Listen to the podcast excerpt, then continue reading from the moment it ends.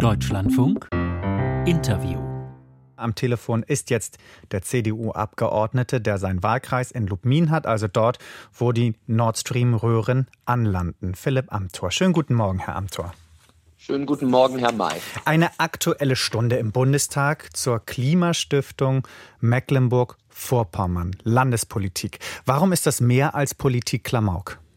Ja, das ist überhaupt kein Klamauk, sondern äh, das Gegenteil ist der Fall. Ich meine, wenn man sich das alles vor Augen führt, äh, die Dinge, die im Raum stehen, 20 Millionen aus dem Kreml in einem fremden Land äh, für den Klimaschutz vorgeblich, ein eine Finanzbeamtin, die eine brisante Steuererklärung im Kamin verbrennt, ein Finanzminister, der dazu, der dazu das Parlament belügt und eine Ministerpräsidentin, die von all dem nichts gewusst haben will. Das klingt leider eher wie ein verunglücktes Drehbuch von einem Sonntagabend-Krimi, ist aber leider bittere Realität in Mecklenburg-Vorpommern. Und diese unglaublichen Vorgänge, die brauchen hm. jetzt auch eine Debatte im Bundestag und das setzen wir heute auf die Agenda, auch weil diese Situation Mecklenburg-Vorpommern, unser schönes Bundesland, derart in Misskredit hm. gebracht hat, dass es eine Debatte braucht. Ja, äh, ich nehme jetzt mal die ganzen Fäden, die Sie mir jetzt hingelegt haben, auf. Einen Finanzminister, der Mecklenburg-Vorpommernsche Finanzminister, der, wie Sie sagen, das Parlament belügt. Er sagt, er hat das Parlament nicht belogen, er hat sich auf das Steuergeheimnis berufen.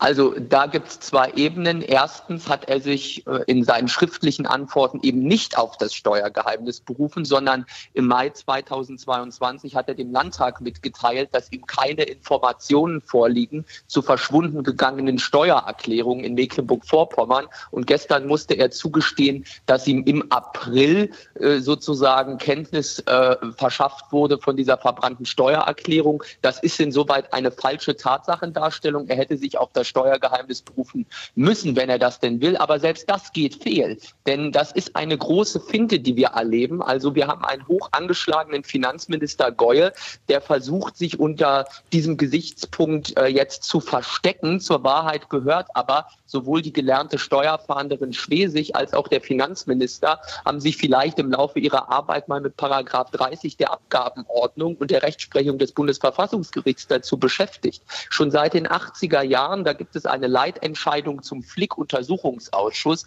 ist deutlich klargestellt, dass also das Steuergeheimnis verfassungskonform ausgelegt werden muss gegenüber dem Parlament und auch innerhalb der Regierung, wenn es um die Aufarbeitung von verbreiteten Zweifeln an der Vertrauenswürdigkeit der Steuerverwaltung geht. Und ich meine, da muss man sich ja fragen, wann kommen denn Frau Schwesig und Herrn Geue solche Zweifel, wenn nicht bei verbrannten Steuererklärungen im Kamin? Muss da erst die ganze Finanzverwaltung in Flammen stehen oder was muss da eigentlich passieren? Also das ist doch absurd, das ist eine Finte und hier ist das Steuergeheimnis offensichtlich nicht anwendbar. Ein hoch angeschlagener Finanzminister versucht sich dahinter zu verstecken, aber das wird er nicht durchhalten. Okay, erwarten Sie jetzt nur auf Aufklärung vom Finanzminister oder auch von der Ministerpräsidentin?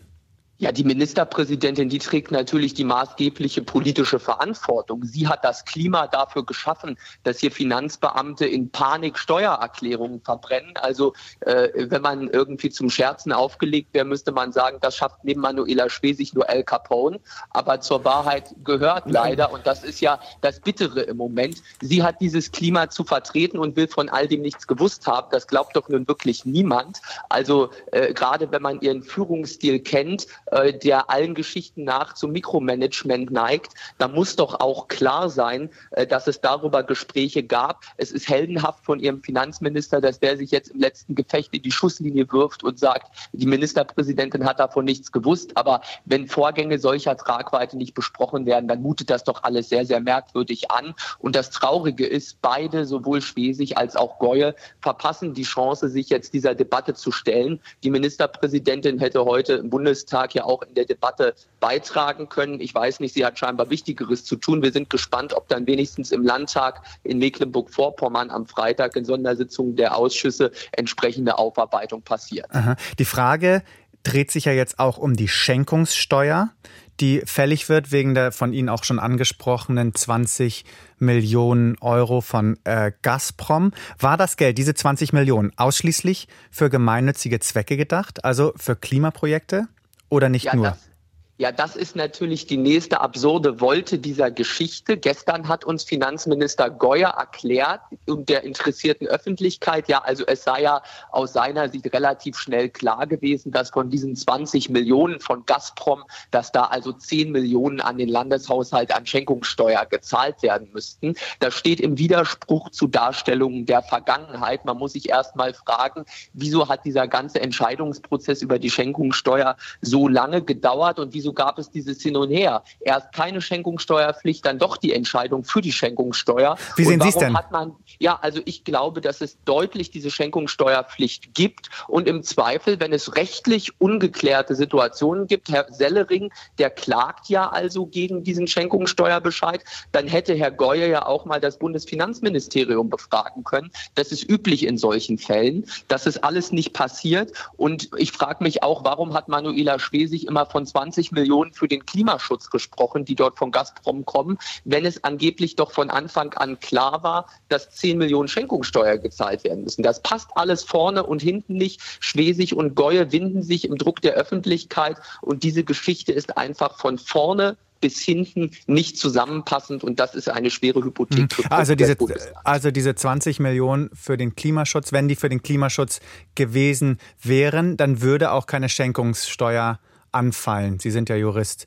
Weil ja, dann also das ist, das ist etwas komplizierter zu sehen, weil wir haben es hier bei einer Stiftung, wo dann sozusagen durch organisatorische Maßnahmen klar getrennt sein müsste, dass es einen sogenannten gemeinwohlorientierten Bereich gibt und eben davon abgetrennt die nicht gemeinwohlorientierten Dinge. Diese organisatorische Trennung ist nach weiter verbreiteter Auffassung eben bei dieser Stiftung nie gegeben worden äh, und nie gegeben gewesen. Darum streitet Herr Sellering jetzt. Aber der eigentliche Skandal ist, dass diese Stiftung immer noch nicht liquidiert ist. Wir haben haben ein Jahr Zeitenwende, die wir dieses Jahr, diese Woche im Bundestag diskutieren wollen. Und das Problem ist nichts ist passiert. Schwesig wollte ja. die Stiftung auflösen. Sie ist nicht aufgelöst. Sie wollte die 20 Millionen der Ukraine-Hilfe zur Verfügung stellen. Das Geld ist weiter sozusagen okay. in anderen Quellen. Das ist alles äh, ein großes Wenn ich da mal ganz kurz einhaken darf mit Blick auf die Zeit. Äh, Sie sagen ja auch, diese Stiftung gehört liquidiert. Das heißt, es gibt auch von Ihrer Seite großen politischen Druck, jetzt diese Stiftung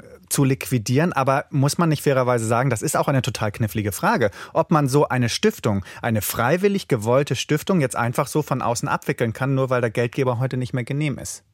Ja, natürlich ist es eine knifflige Frage. Darauf habe ich auch in verschiedenen Debatten immer wieder hingewiesen. Und Frau Schwesig ist da in gewisser Weise äh, wie der literarische Zauberlehrling. Die Geister, die sie selbst beschworen hat, die kriegt sie jetzt nicht wieder eingefangen. Das ist ja da das erhebliche Problem. Und dieses Liquidieren naja. der Stiftung ist natürlich nicht einfach, aber zur Wahrheit gehört, Frau Schwesig hat das vor einem Jahr angekündigt, wollte diese für sie unangenehme Debatte dadurch beenden. Und man muss jetzt eingestehen, ein Jahr später ist sie in dem Liquidieren dieser Stiftung ja. nicht erfolgreich gewesen. Okay, ich frage aber auch deswegen, weil, weil Sie jetzt gerade gesagt haben, die Geister, die Sie gerufen haben, das waren ja Geister, die nicht nur Sie gerufen hat, muss man ja fairerweise sagen. Also wenn ich jetzt mir, wenn ich Amtor und Nord Stream 2 google, dann kommt, glaube ich, an zweiter Stelle eine flammende Rede von Ihnen im Bundestag, äh, wo Sie für den Weiterbau von Nord Stream 2 äh, eintreten 2020. Gleichzeitig äh, wollten ja alle diese Stiftung, um eben diese Sanktionen der USA zu umgehen, um die Nord Stream Pipeline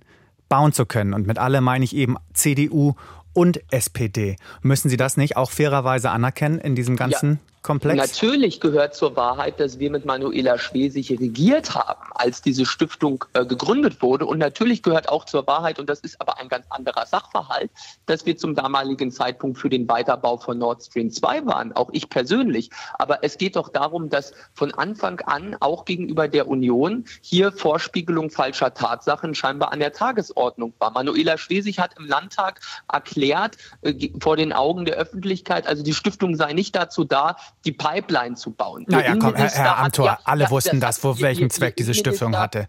Das ist doch jetzt eine Schutzbehauptung. Betont, nein, es ist keine Schutzbehauptung. Es geht darum, wenn Sie, das können Sie alles nachlesen, es ging damals darum, Schutz heimischer Unternehmen, eine Art Warenlager für Nord Stream 2. Davon war die Rede. Äh, und die Realität, die sieht jetzt ganz anders aus, auch weil beharrliche Journalisten gegen Schwesig, gegen ihre Ministerien über Monate lang geklagt haben, kann jetzt die öffentlich äh, interessierte Öffentlichkeit zur Kenntnis nehmen, dass es also doch um ganz andere Dinge Dinge ging, dass nicht die heimische Wirtschaft in Mecklenburg-Vorpommern ein Kernschutzobjekt war, sondern dass viele der Dinge, die behauptet wurden zum Thema äh, der Klimastiftung, eben ein ganz anderes Licht haben. Und es ist vor allem auch das Licht mhm. einer sozialdemokratischen Spezialoperation. Und äh, die Union, die hat diesen Fehler eingestanden. Sie okay. zieht daraus Konsequenzen. Die SPD tut es nicht. Ein Thema, das wir hier noch abendfüllend bzw. morgenfüllend diskutieren könnten. Philipp Amthor, CDU-Bundestagsabgeordneter aus Mecklenburg-Vorpommern. Herr Amthor, vielen Dank für das Gespräch. Herzlichen Dank, Herr May. Bis zum nächsten Mal.